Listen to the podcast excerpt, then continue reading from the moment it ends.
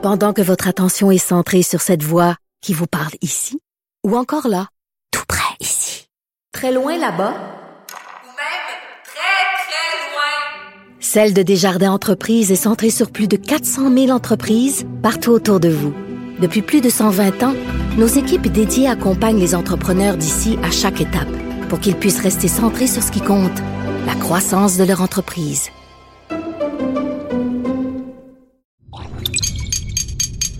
Cube Radio.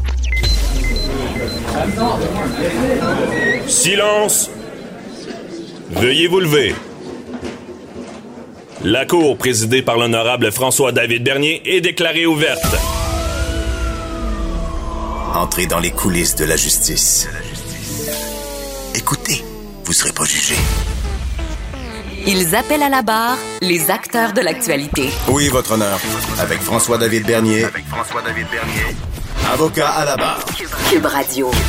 Bonjour. Aujourd'hui, émission spéciale sur la condamnation de Derek Chauvin dans le procès qui est pour le meurtre de George Floyd. Euh, on va analyser euh, tout ce procès-là, la situation aux Éta- aux États-Unis. On va commencer l'émission en, en parlant à Luc La Liberté, euh, qui va venir mettre la table un peu. Qu'est-ce qui se passe avec le procès, l'implication du politique avec le juridique? Euh, Est-ce qu'il pourrait y avoir un appel? Ensuite, on parle à un policier, Daniel Clérou. Euh, dans la tête d'un policier, comment il voit cette situation-là? Est-ce que le service de police peut être amélioré? Qu'est-ce qui va arriver à un policier qui s'en va en prison? Ensuite, euh, pour terminer l'émission, on parle à Maître Jean-Pierre Rancourt qui a su- suivi ce procès-là du début à la fin. Avec, euh, il va nous expliquer un peu comment ça fonctionne, euh, le jury, cette décision-là. Euh, Est-ce qu'il y a des motifs d'appel dans ce dossier-là? Est-ce que ça va suivre? Votre émission commence maintenant. Vous écoutez Avocat à la barre. Oui, aujourd'hui, on consacre l'émission à ce verdict historique dans un procès historique, euh, la condamnation de Derek Chauvin dans le dossier de George Floyd qui a, secoué la planète. Euh, on sait euh, aux États-Unis une problématique de, de- racisme. Maintenant, par contre, il y a une preuve qui a été faite, une preuve supportée par un vidéo qui dure environ 9 minutes, où est-ce qu'on voit le meurtre, on peut le dire maintenant, avec le genou sur le cou de George Floyd. Un policier qui aurait eu euh, amplement le temps de se réviser, de changer les choses. Un homme qui, devient inerte à terre et un policier qui continue à pratiquer une manœuvre. Eh bien, les- et aussi le jury n'a pas pris beaucoup de temps, à peine même pas deux jours, pour euh, rendre un verdict. Et ce verdict-là, qui, euh, on se demandait, parce qu'il y avait euh, trois possibilités. Le meurtre, en premier lieu. L'homicide involontaire, donc c'est de causer la, de quelqu'un en décès, mais on n'avait pas cette intention-là de tuer. Et une violence volontaire qui entraîne la mort. Donc on est tellement violent que ça cause la mort. Et on se demandait lequel de ces verdicts. Ça pouvait être tous les verdicts, et c'est le cas. Reconnu coupable sur toute la ligne, on- le, meurtre qui est le plus important. Dans ce cas-ci, il faut comprendre qu'aux États-Unis, c'est comme pas un meurtre premier degré comme ici, qu'on dit prémédité, mais c'est un meurtre deuxième degré. Donc, comprenez bien que c'est pas seulement l'intention euh, de causer la mort, mais c'est de commettre un geste dont on sait euh, que ce geste-là allait causer la mort. On semble plus être vers là. Aux États-Unis, déjà, les, les euh, le- les jurés ont parlé aussi. Et c'est tout qu'un dossier qui est euh, complexe, ben, vu l'histoire, un dossier aussi qui est complexe parce que le politique et le juridique sont proches, on le sait. hein. Ici, il y a la séparation des pouvoirs exécutif, législatif, judiciaire. Et si l'exécutif, qui est le gouvernement, se mélange au judiciaire, on a un gros problème.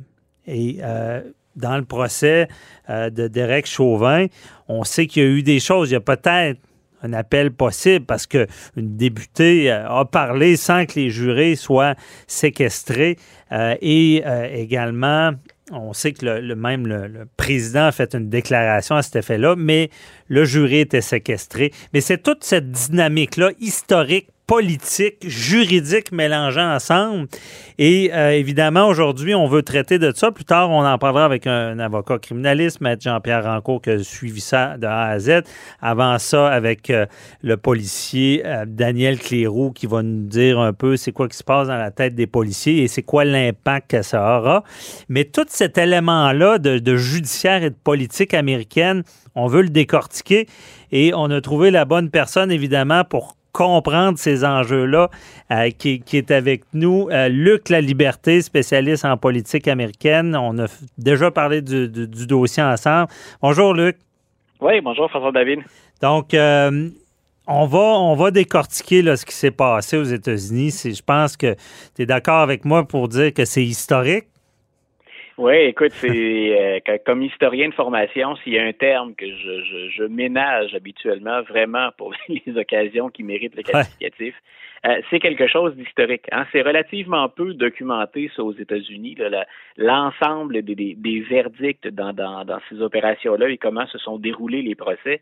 Mais euh, on s'entend habituellement pour dire que les policiers, puis ça se justifie, jouissent d'une certaine forme d'immunité. Donc, euh, la Cour suprême s'est déjà exprimée dans ce dossier. ils ont une immunité, les policiers, c'est ça, pour les, leurs actions sur le terrain, là. Voilà, c'est qu'on on, en convient. Les, les, cas se sont multipliés d'ailleurs dans les dans les derniers jours et on, on demande aux policiers d'intervenir dans des situations qui sont toujours difficiles. Mm-hmm. Oui, il y a la thématique de la question raciale, mais même en retirant ce facteur-là, Reste qu'on leur demande d'intervenir euh, et ils sont censés être formés pour, mais dans des situations souvent où on a à se décider dans une fraction de seconde ou dans quelques secondes à partir d'informations que nous on regarde après avec de la perspective, hein, mais que eux n'ont pas au moment où, où, euh, où ils doivent décider de la, de la séquence des opérations. Donc, tout ça leur vaut une forme d'immunité. C'est-à-dire que c'est très rare. Moi, à ma connaissance, c'est le premier cas où on tranche aussi vigoureusement contre un policier. Il y a eu mhm. des policiers congédiés, il y a des villes qui en arrivent à des ententes avec des victimes à l'occasion, mais qu'on est, tu l'as très bien présenté tout à l'heure, hein, il y avait trois possibilités de verdict et on y est allé pour les trois, incluant celui qui implique d'identifier quelque part ou de déterminer l'intention du policier. Entre mhm. le meurtre au troisième et le meurtre au deuxième degré, moi, c'est le seul doute que j'avais à l'issue du procès. Euh, après avoir écouté les, deux semaines puis les, plaidoiries, je me disais, est-ce qu'on va aller jusque-là? Et je pense que la vidéo était tellement claire, du moins qu'elle a fait tellement euh, mauvaise impression, qu'elle a frappé. Euh, je, pense que c'est ça qui a fini par trancher en, faveur d'une condamnation très sévère de la, pratique ou de la, technique utilisée par le policier Chauvin. Mhm. Parce que c'est ça, le, vidé, le vidéo est très important, mais quand même, euh, aux États-Unis, on sait qu'il y a des caméras corporelles, donc c'est pas la première fois qu'on filme euh, le décès d'un prévenu, euh, d'une personne interceptée. Là. Donc, est-ce que c'est le fait que ça soit long, que ça, ça on, ait le temps de réagir? Il y a, je pense, François David, la, la, multitude d'images aussi, parce que il y a, bien sûr, on a fait grand état de cette, euh, cette vidéo dont on a changé la durée. Hein. Les, les, gens ont peut-être remarqué au début du procès, là, tout le monde disait que ça a duré 8 minutes et 46 secondes. Et le procureur a pris la peine de dire non, c'est 9 minutes et 29 secondes. Hmm. Mais cette vidéo-là, euh, celle qu'on a, celle qui a fait le tour du monde finalement, euh, c'est une témoin qui avait enregistré la scène. Mais on a les caméras de tous les policiers impliqués dans, dans l'arrestation puis dans la mort de George Floyd. Puis on a quelques, quelques autres prises de vue aussi. Donc on a une multitude d'images. Mais je, pense que c'est la première fois qu'on en avait autant. Euh, les gens se souviennent peut-être d'un autre procès très, très médiatisé, dont euh, le, jugement, l'acquittement des policiers dans un premier procès avait provoqué des émeutes meurtrières à Los Angeles. Donc, euh, on se souvient, hein, au, début des, au début des années 90, on voit Rodney King qui est arrêté, qui résiste un peu à son arrestation, mais il y a quelqu'un qui vient de s'acheter une caméra vidéo qui habite tout près puis Mhm. qui euh, enregistre la scène. Et là, on voit à quel point les policiers s'acharnent bien au-delà de la menace que pouvait représenter celui qu'on est en train d'arrêter, Rodney King. Et le premier, parce qu'il va y avoir deux procès, on va les condamner dans le deuxième procès, mais dans le premier, on va, euh, trois des quatre policiers sentir sans absolument aucun reproche. Et la communauté noire, puis une partie de la communauté blanche à Los Angeles va réagir vigoureusement. Donc, la, la force... Avec des émeutes, là. Voilà. La, la force de, de, de l'image, elle est très forte dans ces procès-là. Et là, je pense que ce qui est historique, c'est l'abondance d'images. Il restait peu de doute finalement dans la tête des jurys. Moi, j'ai même écrit un petit billet de blog dans le journal cette semaine dans lequel je disais euh, c'est un peu trompeur cette condamnation-là. C'est historique au sens où on se dit, puis je, pense qu'on a raison de le dire, euh, enfin quelqu'un rend des comptes à la hauteur de ce qu'on pense qui a été commis. Mais moi, mon doute, c'était est-ce qu'on peut changer vraiment les choses? Parce que dans d'autres procès, on a rarement autant d'images que ça. Et c'est une question que j'avais au début de mon blog qui était et si on n'avait pas eu la vidéo? Parce qu'il se déroule actuellement, là, au même moment que tout ça se déroulait, le procès et le verdict, on a eu beaucoup d'autres causes dans lesquelles il y a de nombreux doutes et pour lesquelles on n'a pas ces précieuses images Mhm. dont on a disposé pour le procès de Derek Chauvin. OK. Et euh, tout ça là, euh, euh, nous amène à. Parce qu'il y, a- y a tout le mouvement euh, Black Lives Matter. Ouais. Ça, est-ce que euh, quand tu parles du premier procès qui, qui a enflammé la communauté noire, est-ce que déjà ce mouvement-là était actif ou? Non, ça c'est un mouvement qui est plus qui est plus récent. Donc c'est une évolution beaucoup beaucoup plus récente. C'est beaucoup plus près de nous dans le temps. Mais quand on, on déplore, puis nous on regarde ça, il y a comme un- le confort de la distance là, quand on quand on commente. Euh, on écrit beaucoup de choses sur Black Lives Matter de notre côté de la frontière. Il y en a qui vont appuyer le mouvement, qui l'appuient sans réserve, puis d'autres qui dénoncent certains excès de Black Lives Matter, puis dans l'occasion des, des, des gestes de violence, ou encore des gens qui se joignent à ces manifestations-là et qui, eux, sont des casseurs professionnels. Mais je pense qu'il y a quand même une chose qu'il faut prendre la peine de dire quand on étudie Black Lives Matter, c'est la, la, la fatigue, la colère et la frustration de la communauté noire. Pour le moment, là, dans ces procès-là, c'est dirigé contre les policiers. Et c'est les policiers, parce qu'il y a de très bons policiers, c'est ce qu'on ne dit pas non plus aussi Ouais. euh, assez souvent. Même un policier bien informé et bien, euh, et bien intentionné, quelqu'un qui appliquerait scrupuleusement à la lettre les procédures et qui, dans sa tête, est, pas quelqu'un qui est un raciste ou qui a des préjugés à l'égard de la communauté noire ou du milieu dans lequel il intervient. Les policiers américains, aux États-Unis, la façon dont on gère le problème, on leur demande à eux, historiquement, d'être le dernier rempart quand ça dérape, quand ça devient violent. La frustration des Noirs, elle est encore beaucoup plus profonde, et, et je suis pas un, un Noir américain, c'est clair, mais ce que je peux noter historiquement, la tendance, c'est que ce qu'on dit, c'est que regardons comment la société américaine gère une foule de dossiers. Et on coupe parfois dans les services de police, euh, on coupe parfois dans l'aide sociale. Euh, et quand on regarde là où on retrouve les plus démunis de la société américaine, que ce soit en prison, que ce soit les gens sans emploi, les gens qui n'ont pas accès à une bonne éducation, il y a toujours une très forte représentation de la communauté noire. Et quand les politiciens ou les responsables, parce qu'il n'y a pas que des politiciens en jeu, mais quand on néglige d'apporter une aide à l'ensemble de ces gens-là, il y a moins de filets social qu'il y en a au Québec ou au Canada, par exemple, ou ailleurs dans le monde occidental. Le résultat, c'est bien sûr euh, une, une croissance de la violence ou des, ou des thématiques sociales qui risquent de déborder. Et là, on met les policiers carrément sur la ligne de feu dans une position qui est impossible. Mhm. Et il y a des études qui ont été faites, entre autres par l'Université de New York, dans ce dossier-là.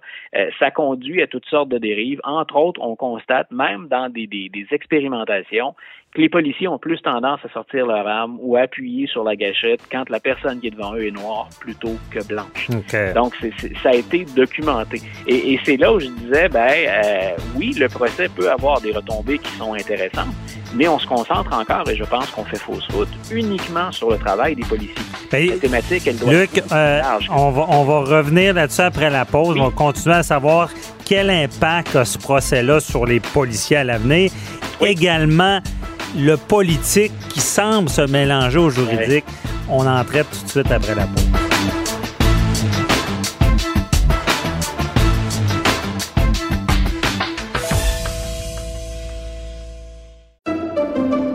Pendant que votre attention est centrée sur vos urgences du matin, vos réunions d'affaires du midi, votre retour à la maison Ou votre emploi du soir?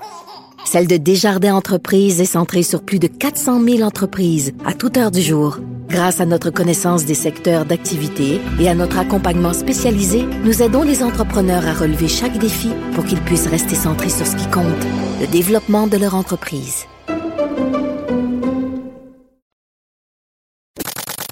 Avocat à la barre. Avec François-David Bernier. Avec François-David Bernier. On continue notre conversation avec Luc La Liberté sur cette condamnation historique de Derek Chauvin dans le dossier de George Floyd, tous les, les changements que ça peut amener. Luc, euh, avant la pause, on se parlait justement de l'impact sur les policiers euh, Oui. de, de ce jugement-là. Penses-tu parce que bon, dans l'histoire, on sait que c'est un problème qui perdure. Est-ce qu'on peut assister à un changement là, avec euh, cette condamnation-là? Tu vois, moi, c'est ça sur quoi je vais avoir les, les yeux rivés. Il y a différents angles. Maintenant, des tentatives de réforme des services policiers, il y en a déjà eu. Ce qu'on constate, si, si on, on généralise l'ensemble des tentatives de réforme, il peut y avoir des expériences de succès ou des expériences à tout le moins positives. Mais grosso modo, c'est que même quand on fait des réformes, on les applique pas.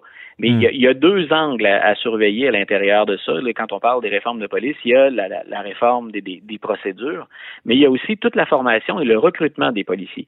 Et à quelques endroits aux États-Unis, entre autres, je pense à une ville du New Jersey, ce qu'on a fait, écoute, c'est dramatique et c'est drastique, c'est qu'on a viré tout le corps policier qui était là, puis grosso modo, on recommence à zéro avec des policiers qui ont une formation très différente. C'est c'est bien entendu l'exemple ultime. Mhm. Mais je pense qu'on a une occasion historique, autant au niveau de la formation que de la révision des procédures, de l'encadrement, entre autres, du déroulement des, des procès. Et là, dans certains cas, ben, il y a les, les, les forces de l'ordre, hein, les, les services, les responsables euh, au sein des, des, des forces de l'ordre qui vont intervenir. Mais dans certains cas, ce sont les politiciens de l'État ou les politiciens à Washington, les corps municipaux. Mais donc, tous ces gens-là sont appelés euh, à, à intervenir. Puis moi, je souhaite à coordonner leurs efforts. Donc ça, c'est excessivement important ce qui va se passer. Est-ce que finalement, ce à quoi on assiste, ça aurait été euh, la, la comparaison est un peu est un peu facile puis boiteuse, mais tu vois, on pensait qu'on allait régler beaucoup plus de choses euh, avec la communauté noire en élisant le premier noir aux États-Unis, Barack Obama. OK. Et au bout de huit et au bout de huit ans, on s'est rendu compte que finalement, sur cette question-là, la seule présence d'Obama, qui était une élection historique et très importante, a eu peu d'effet sur la situation des Noirs.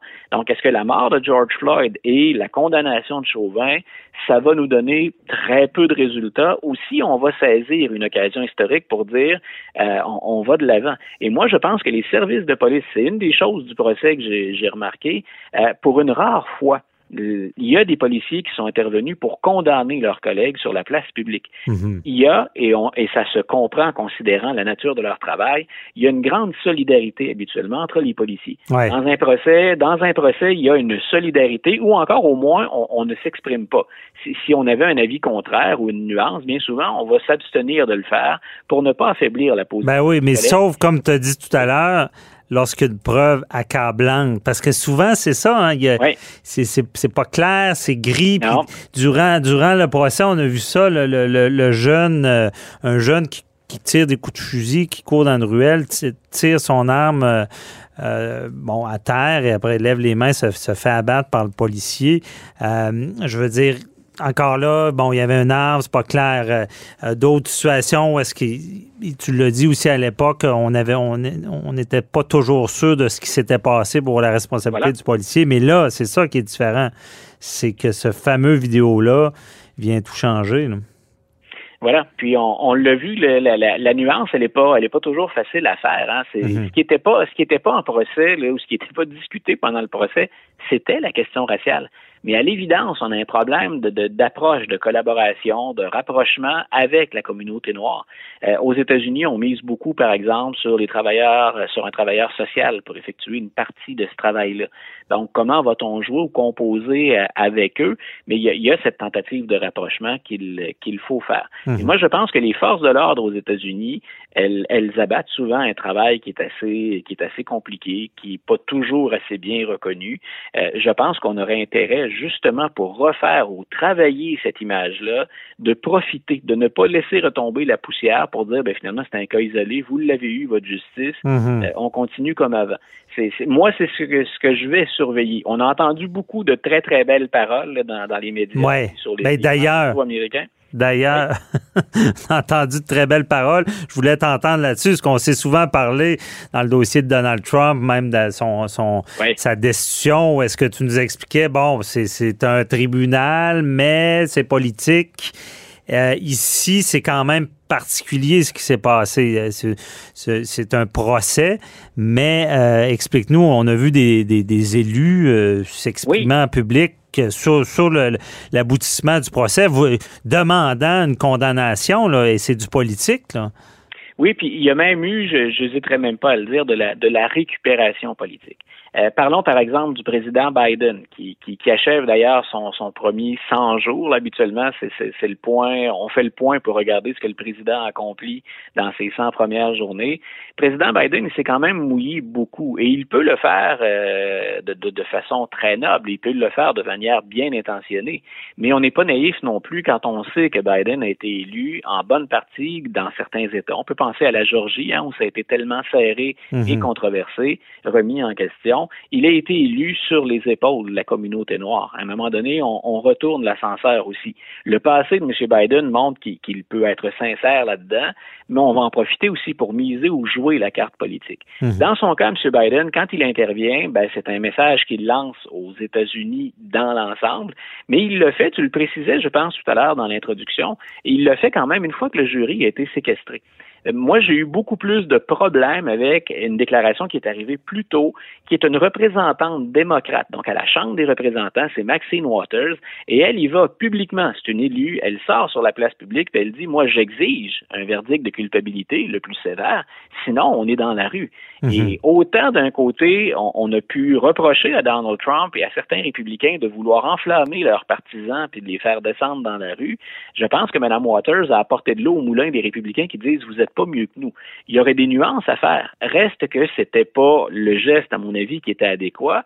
Et le juge, qui a été particulièrement discret, moi j'ai- pu observer aussi, le juge n'a pas, euh, dans, le procès de, de, de Chauvin, là, il, a encadré bien sûr euh, le, le travail des jurés, puis euh, guidé également, le- s'assurer du respect des procédures pour la, la, la, la défense comme pour le procureur. Mais il a été plutôt discret. Il n'a pas été très interventionniste, sauf Mhm. cette fois-là. Et le juge dit, si vous voulez ouvrir la porte pour une remise en question, pour un appel de ce procès-là, continuez comme ça. hein. Je, je le résume dans mes mots, mais c'est pas mal ce que le juge a dit. Mhm. Toi, Lui, trouvait ça quand même intolérable, ce genre de comportement-là. là. Ben, je, je pense je, je pense que pour n'importe qui, le- et, et on n'est pas pour ou contre la cause des Noirs quand on s'exprime comme ça. Non. On ne fait pas ça. Le jury pouvait entendre cette euh, pouvait entendre ce- cet appel-là Ben oui. euh, de, de Mais- Maxine Waters. Tout comme le jury, moi j'ai hâte de voir s'il y a une question d'appel au plan théorique, comment on va gérer ça, mais tout comme on a largement publicisé l'entente entre la ville de Minneapolis et la famille de George Floyd. On les a dédommagés à hauteur de plusieurs millions de dollars et le jury a été informé de ça.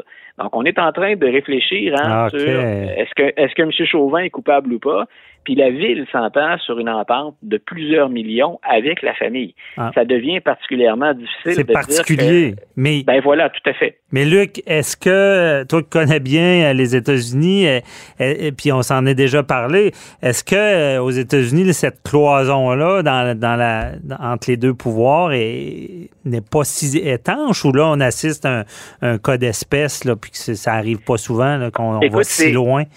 C'est une des choses qui pique ma curiosité depuis longtemps, puis où je préfère notre approche à nous, si j'ai à me prononcer au plan personnel.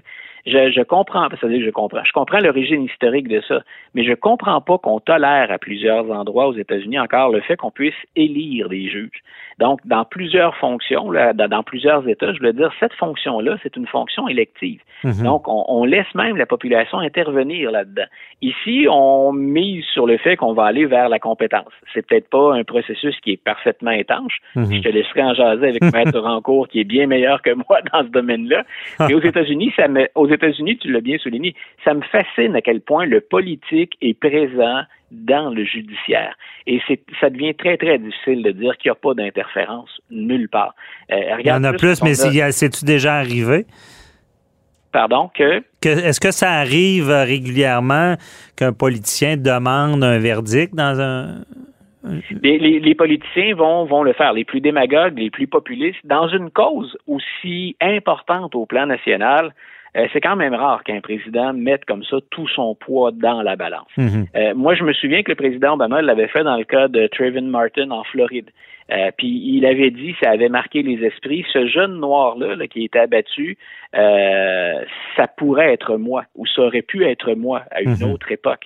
Donc, il, a joué une carte émotive, puis là, le président est allé, euh, parce que le président Obama, c'est un constitutionnaliste aussi, hein, il, sait de quoi il parle. Quand, quand il ouvre la bouche, il sait très bien ce que ça implique. Mhm. et je, je pense qu'il avait mis là-dedans, il était allé aussi loin qu'il le pouvait pour mettre son poids dans, dans la balance. Donc, Biden a fait ça à sa manière, mais il n'y a pas d'interférence avec le jury. Le cas de Maxine Waters est beaucoup plus troublant et si jamais, en 90 des demandes d'appel euh, sont refusées habituellement. Donc, ça, c'est une statistique dont on, dont on, dont on peut disposer. C'est combien, combien de pourcents sont refusés? 90% Ah, ouais. ah, c'est une statistique. Euh, oui, c'est OK. c'est différent. Et, et c'est ça, mais dans le 10 qui reste, si jamais on s'accrochait à ce 10 %-là, si je suis Derek Chauvin, euh, mon avocat travaille sur Maxine Waters et sur l'entente avec la ville. Il y a, il y a des, des, prises là-dedans. C'est très difficile de dire que les 12 jurys peuvent être totalement insensibles à ce qui s'est passé et à ce dont on a été informé. Mm-hmm. En même temps, ben, en même temps, tu le dis, est-ce qu'on va être plus sensible au fait que la preuve elle est accablante, puis que c'est comme un cas d'école si on voulait être condamné euh, dans la balance, ça devient intéressant à comparer ça, ben objectivement. Non, effectivement, mais quand même, c'est euh, puis sans vouloir enlever l'importance de ce genre de jugement-là. Mais c'est quand même particulier aux États-Unis. Je comprends bien que le, politique est souvent mélangé au juridique parce qu'ici, jamais on verrait notre premier, un premier ministre demander euh, qu'un tel accusé soit, soit condamné là, ou, euh, ou même, euh, je n'ai pas vu de politicien dire ça non plus. Là. Donc, euh, c'est quand même particulier. Monsieur, Trudeau est peut-être l'exemple qu'on a le, plus près de nous. Là, quand mhm. il avait, euh, puis là, on l'avait formulé parce qu'il y avait, il y a comme une zone floue au plan constitutionnel. Et quand il, quand il a cette discussion avec la ministre de la Justice, qui joue un autre rôle dans notre système aussi, ben là, on a dit, est-ce que M. Trudeau est pas allé trop loin? Oui, je me rappelle, c'était l'histoire de... comment... Mais c'est un des rares exemples d'un premier ministre qui peut aller, qui est allé aussi loin. Non, c'est ça. Et en même temps, il y a, M. Trudeau pouvait s'en tirer parce qu'il y avait ce flou au plan constitutionnel. Mhm. aux États-Unis, c'est beaucoup plus fréquent. Judy Rebound, c'est ça, c'était dans ce, dossier-là. Là, ouais. Ben, merci beaucoup. Euh, tout le temps qu'on a, très, très intéressant. Ça met la table à cette émission spéciale parce qu'on va continuer à parler avec un avocat criminaliste et un policier. Merci, Luc. Très intéressant. On s'en reparle. Je vais être à l'écoute pour entendre Maître en cours puis euh, notre policier invité. Ah, parfait. Ben, T'as bien mis la table. Merci beaucoup. bye. bye.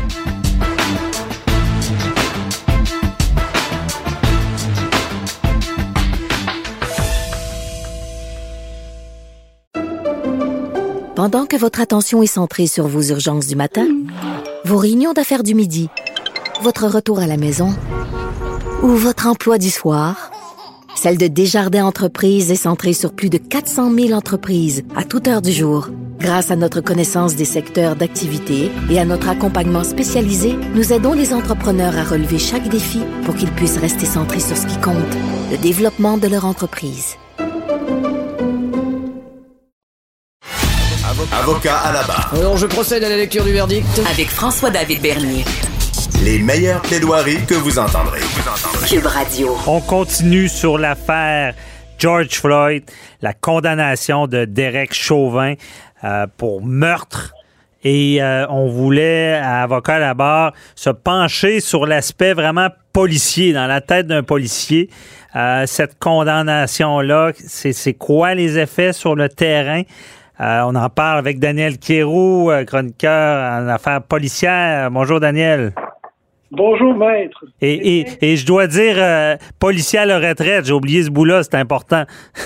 oui, euh, c'est mieux de dire à la retraite parce qu'il y en a qui disent des fois, je suis un ex-policier. On n'est pas ex, on est. On reste, ouais, comme les juges, on reste à vie euh, policier. c'est ça. bon, puis le, le policier, c'est, je voulais avoir ton opinion.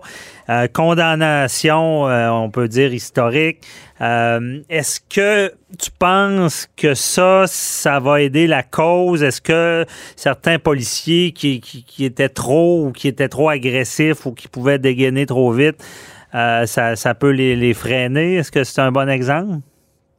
Je pense pas, François, que c'est un bon exemple. Okay. Derek Chauvin était un cas, selon moi, euh, je dirais pas que c'est un cas isolé aux États-Unis, là, parce qu'il y en a beaucoup aux États-Unis. Euh, c'est un cas isolé de caractère violent chez les policiers. D'ailleurs, ses confrères, euh, écoute, j'avais jamais vu ça, moi, dans l'histoire de la police. Euh, des confrères allaient témoigner contre un autre police. Tu sais, écoute, on, on, on se le cachera pas, là. Oh, il y a une culture chez la police où ce que souvent euh, on parle pas beaucoup quand il arrive ces affaires-là. Euh, il y a un petit peu de protection souvent qui se fait. On aime mieux plutôt se taire que que, que ça y aille trop loin. Mhm. Mais dans ce cas-là, vraiment tout le monde, même le chef de police est allé parler contre Chauvin disant que c'était une personne compliquée. Ce qui me surprend quand j'entends ça.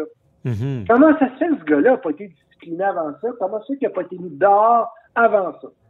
Parce qu'on on semblait connaître cette condition-là, là, ce, ce caractère-là de Chauvin. Effectivement. Et puis, euh, on semblait dire qu'il était pas apprécié de ses confrères. On s'en est déjà parlé. Il y avait probablement un leadership négatif Mhm. envers le groupe. Euh, il y a pas qu'un de monde qui devait pas trouver ça le fun de travailler avec lui parce que ça devait être, ça devait pas se demander quand si on va se battre à soir, ça va plutôt se dire on va se battre euh, combien de fois. Là? Ah ouais, parce que c'est Oui, euh, pas aimé de ses confrères, mais euh, moi ce que je vois, craint de ses confrères. Il n'y en a pas un qui a bougé, qui a osé le, le- le tasser de là. là.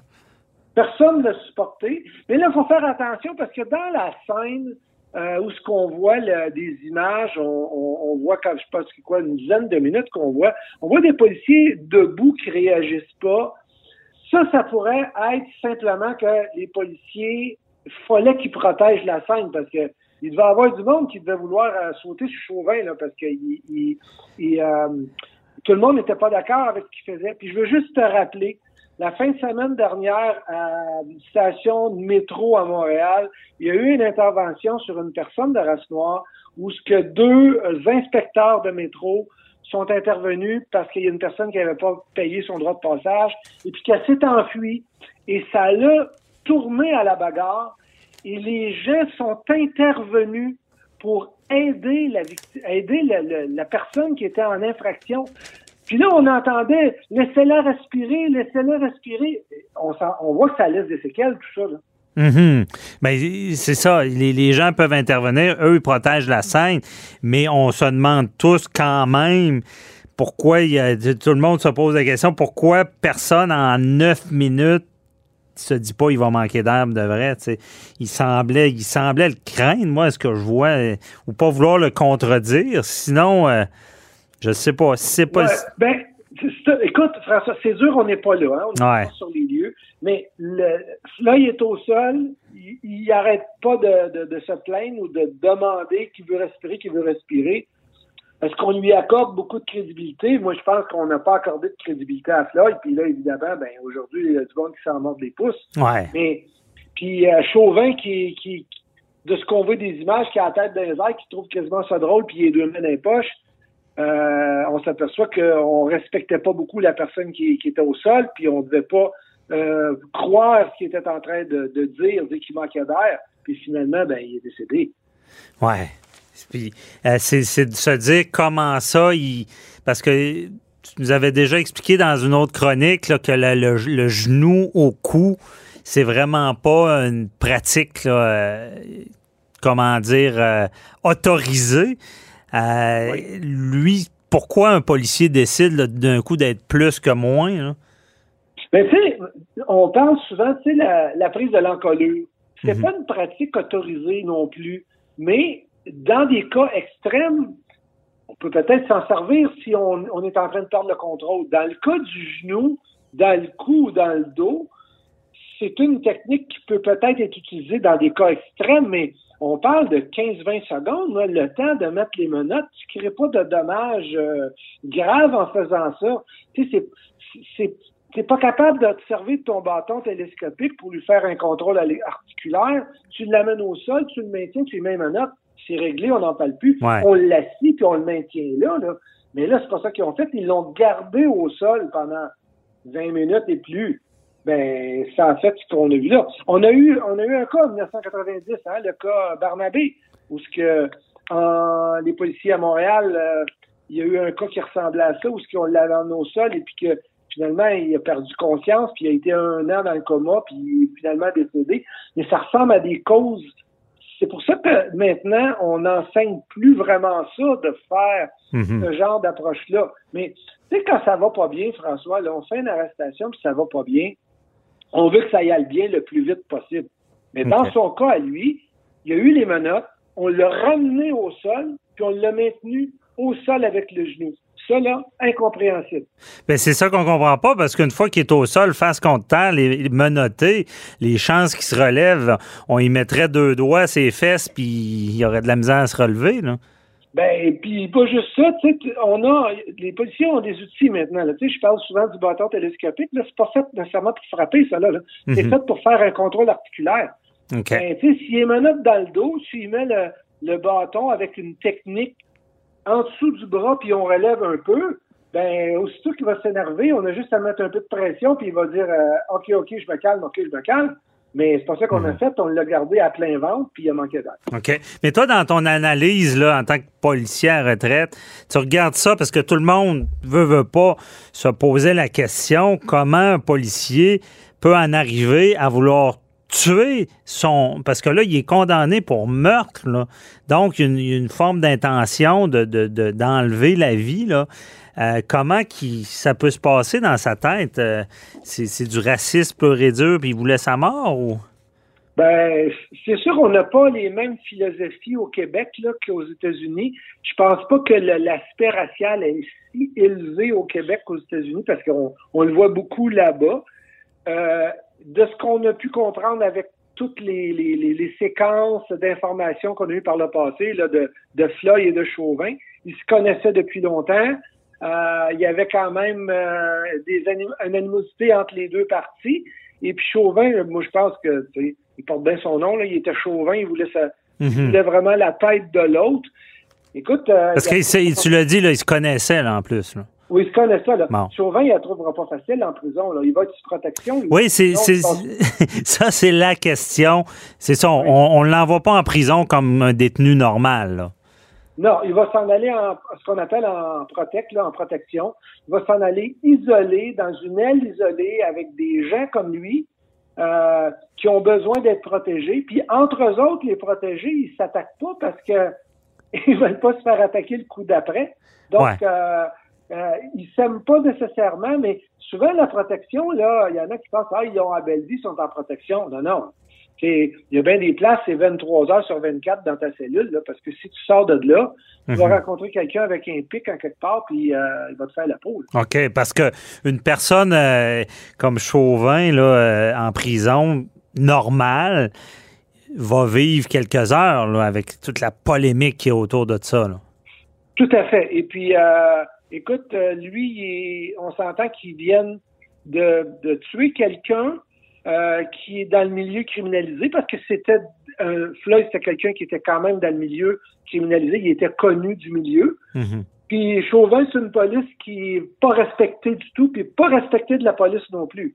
Fait que euh, je donnerais pas long de sa vie en dedans, moi, là. OK, bon, on comprend bien qu'il va être protégé. Euh, il nous reste environ deux minutes, mais l'effet sur les policiers, parce que depuis ou en même temps qu'on le condamnait, euh, c'est ça que je disais tout à l'heure, tu as Andrew Brown, qui est un père de 10 enfants, âgé de 40 ans, Caroline du Nord, s'est fait tirer dessus. Là, on connaît pas toutes les circonstances. Tu as Makia Bryant, qui est, une fille, là, on, a vu une vidéo dans les médias, qui semblait vouloir qui avait un couteau entre les mains, s'est fait abattre de quatre coups par les policiers. Est-ce que les policiers, ça ne changera pas grand-chose au final?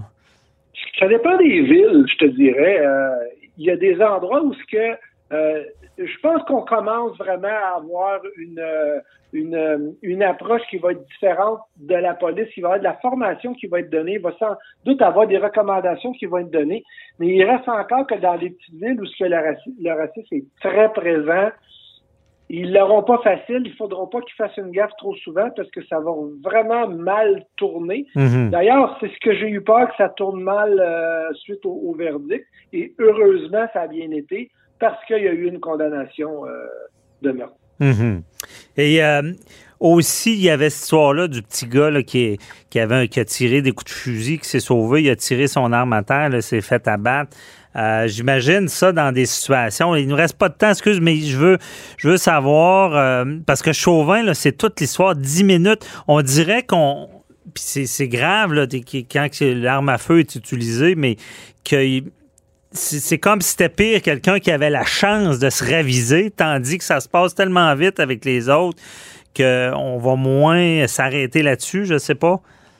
Ça se passe trop vite présentement aux États-Unis, puis il y a tel- tel- tellement une culture d'armes à feu là-bas qu'à partir du moment que quelqu'un a une arme dans les mains, une arme à feu, euh, il n'y a pas personne qui laisse de chance à personne. Mhm. Écoute, très rapidement, là, le 911 aux États-Unis, ils vont dire à quelqu'un qui appelle, qui dit que quelqu'un veut rentrer chez eux, ils vont lui demander, puis ça, on a des, on a des vidéos de ça, des écoutes.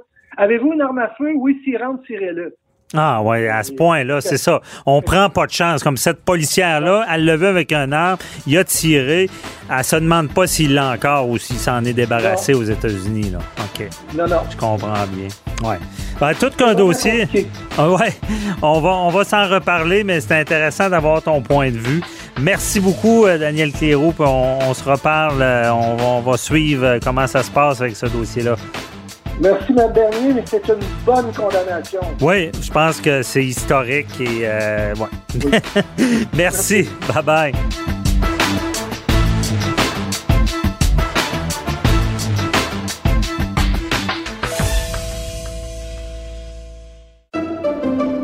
Pendant que votre attention est centrée sur cette voix qui vous parle ici, ou encore là, tout près ici, très loin là-bas, Ou même très, très loin. Celle de Desjardins Entreprises est centrée sur plus de 400 000 entreprises partout autour de vous. Depuis plus de 120 ans, nos équipes dédiées accompagnent les entrepreneurs d'ici à chaque étape pour qu'ils puissent rester centrés sur ce qui compte, la croissance de leur entreprise.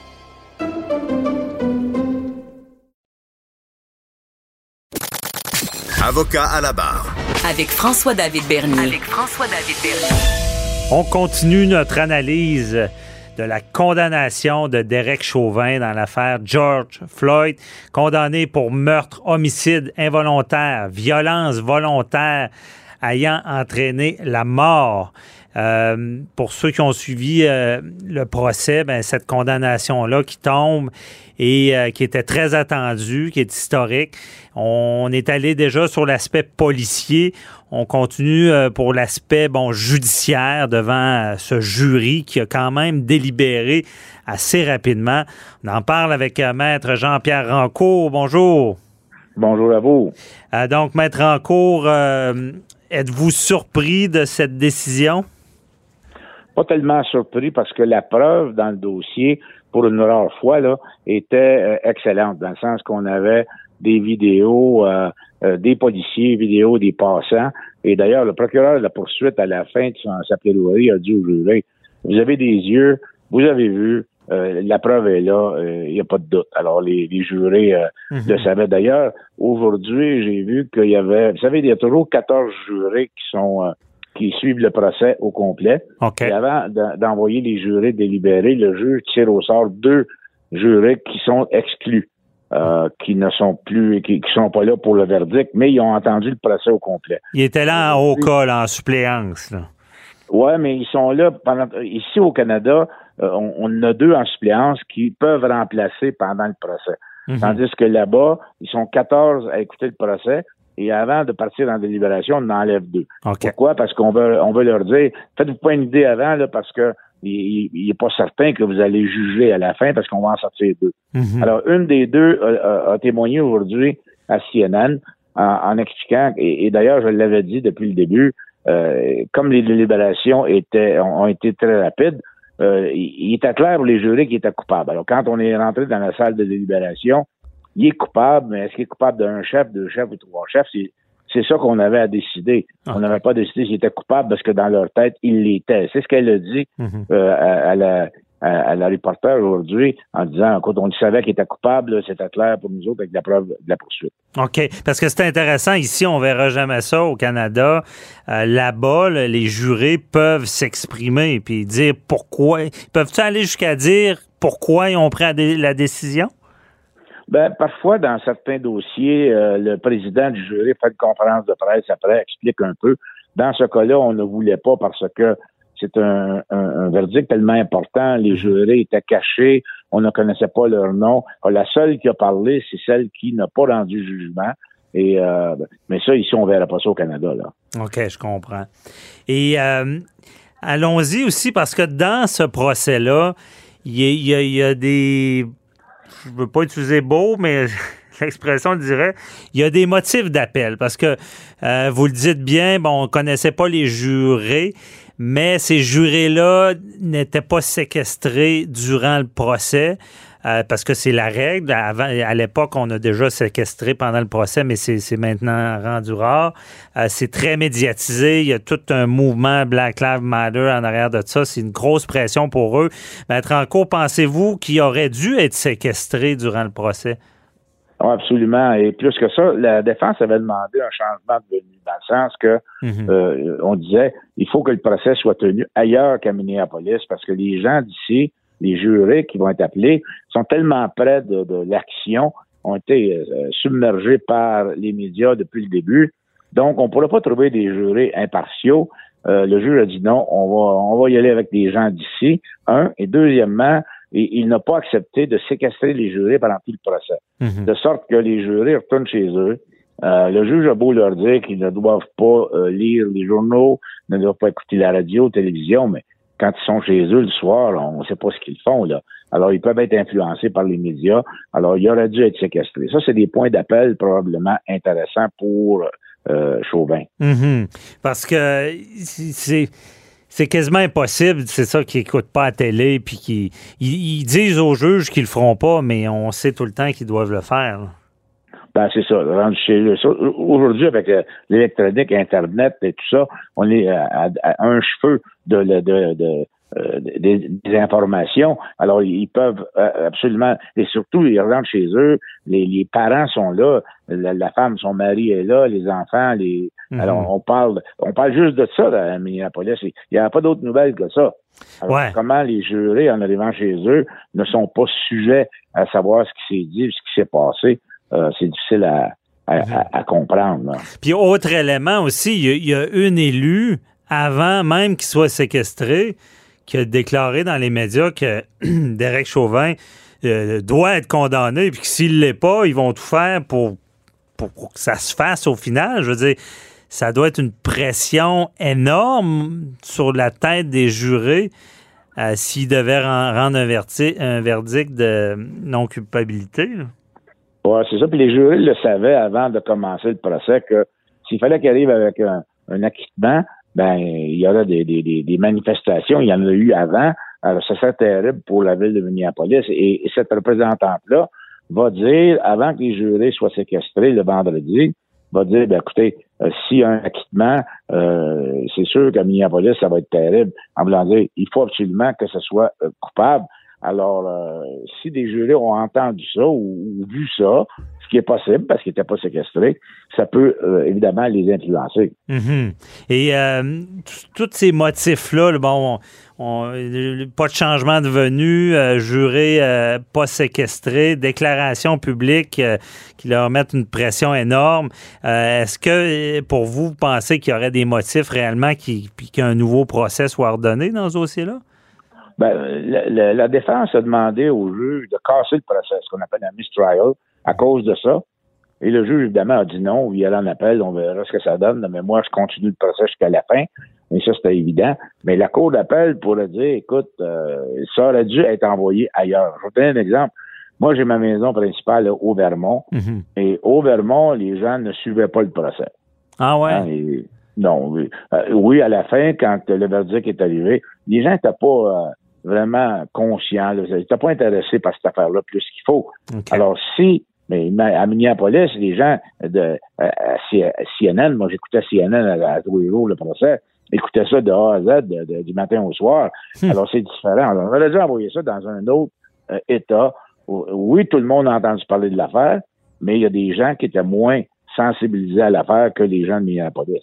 Moins impliqués, parce que c'est ça, ah de, trouver des jurés qui n'ont pas entendu parler de l'affaire, c'est quasiment impossible, mais c'est tout l'élément de partialité, je veux dire, de l'implication, de, volonté qui, qui soit condamné, qui, vient jouer. absolument. Les gens de Minneapolis, les jurés, euh, ont sûrement eu affaire dans leur vie aux policiers de Minneapolis, ont déjà entendu parler de ce qui se passe euh, au niveau euh, racisme avec cette police-là. Alors, il était vraiment le conditionné à trouver ce gars-là coupable euh, en partant. Alors, est-ce que la Cour d'appel va dire on aurait eu un, procès plus juste pour lui ailleurs et le juge a fait une erreur en gardant ça pour lui? Parce que le juge, évidemment, lui, il avait intérêt à garder ça parce que, vous savez, les juges là-bas aux États-Unis, c'est pas mal plus euh, public que, que ouais, c'est filmé. Alors il voulait garder ça pour lui. Ah ouais. Puis, mais ça c'est quand parce que bon, tout le monde est content de la condamnation puis euh, quand on a vu ce vidéo là euh, horrible puis mettre encore une chance qu'il y avait une vidéo, vous l'avez dit d'entrée de jeu, la preuve avec un vidéo est drôlement plus facile à faire que sans là. Oui, absolument. Et, ce qui a condamné Chauvin, c'est les trois dernières minutes. On sait que la vidéo a duré 9 minutes 29, mais quand euh, l'individu ne, bouge plus, et on présume à ce moment-là qu'il ne respire plus, là, mais là, il va continuer à y appliquer le genou pendant trois minutes. Mhm. Euh, s'il avait arrêté, et parce qu'on se dit toujours, écoute, ce que tu veux, tu veux qu'il embarque dans le véhicule parce qu'il est arrêté. Il veut pas embarquer, mais à un moment donné, donne-lui une autre chance. Euh, quand il, il, bouge quasiment plus, Là, dis-lui, ben, en bac maintenant, là, mais non, il fait pas ça, puis il y a trois minutes qui se passent où l'individu ne bouge plus. Il a mhm. le genou sur son, son, son, cou. Et euh, là, il était clair que pour le, commun des mortels et les jurés, comme le procureur l'avait dit, écoutez, regardez le vidéo, vous voyez bien que ça n'a pas d'allure. Il, il, il, continue à mettre la pression, sachant que l'individu ne bouge plus. Il n'a plus de raison de faire ça. D'ailleurs, c'est rare dans, dans les annales, mais les, de ses collègues et même son patron, le chef de police, est venu témoigner ouais. lui. Alors, euh, c'est ce que notre policier chroniqueur a dit aussi, que c'est très rare. Mais justement, c'est parce que beaucoup de gens se disent c'est horrible ce qui est arrivé, ce qui est arrivé, mais voulait-il vraiment le tuer, cette intention-là du meurtre? Mais ce qu'il faut comprendre, c'est que l'intention de vouloir enlever la vie, ça, peut se passer vite. C'est comme si euh, tout d'un coup, il se disait ben, je vais m'assurer qu'il est décédé en restant là. là. Ouais, c'est ça. Le meurtre, vous savez, ça peut être euh, j'ai l'intention de le tuer ou j'ai, je, fais un geste ou des gestes qui on, on doit savoir que ça mhm. peut, occasionner la mort. Alors, le geste qu'il posait, il devait savoir qu'il y avait des fortes chances de causer la mort. C'est ça un meurtre. OK.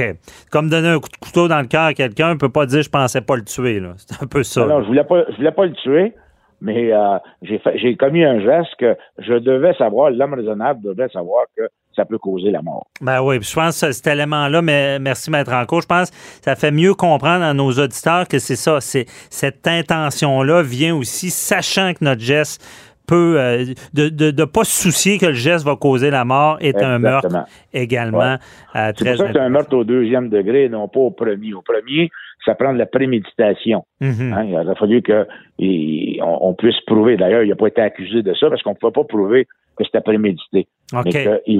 Mais qu'il a commis un geste sachant très bien que ça pouvait causer la mort, c'est ce qu'il a fait. OK. Et euh, parce que c'est ça, on connaît moins le droit américain, c'était pas une accusation de meurtre premier degré comme ici prémédité. OK, on comprend bien. Euh, Il nous reste pas beaucoup de temps, mais euh, s'il y a appel, maître en cours, pensez-vous qu'il va être libéré? Parce que là, on s'est fait dire par notre chroniqueur policier que, euh, évidemment, en prison, il était protégé parce que c'est un policier. Mais est-ce que s'il y avait appel, est-ce qu'on pourrait libérer cet homme-là? Ben, comme ici au Québec ou au Canada, si les points d'appel sont euh, ne sont pas frivoles, hein, c'est des, points euh, qu'un juge la Cour d'appel peut regarder et dire bon ben nous, la Cour d'appel, on est intéressé à regarder ça parce que ça fait du sens. Là, on pourrait le remettre en liberté parce qu'il a toujours été en liberté depuis le début. Hein, dans des cas de meurtre, souvent, les gens ne sont pas remis en liberté. Lui, il l'était. Hmm. Alors, si par exemple la Cour d'appel dit ben ça vaut à peine qu'on se penche sur des points d'appel sérieux ben, on pourrait le remettre en liberté. Oui. Eh bien, Maître Rancourt, il ne reste plus de temps, mais je prolonge un peu. J'ai une dernière question. Euh, est-ce que tout, tout, tu sais, puis euh, regardez, je, ne suis pas contre ce genre de condamnation-là. C'est horrible ce qui est arrivé. Mais est-ce qu'on se rend compte que des procès si médiatisés, puis qu'il y a tellement d'intérêt que c'est quasi impossible d'avoir vraiment une justice qui est pas teintée par euh, une sorte de pression sociale? Oui, et, c'est le, le, cas typique, celui-là. C'est le meilleur cas qu'on peut euh, amener où les gens, tout le monde avant le procès se disait, il est coupable, il a commis le meurtre. Mhm. Et, on va chercher des, des, des, candidats jurés qui, euh, leur idée est faite avant. On a beau dire, le juge a beau dire, vous allez juger en fonction de la preuve et non pas de ce que vous avez entendu ou de, ou de vos impressions. Mais à mon avis, c'est un cas flagrant où il était coupable avant de partir parce que c'était impossible pour la défense de renverser ce, ce fardeau-là.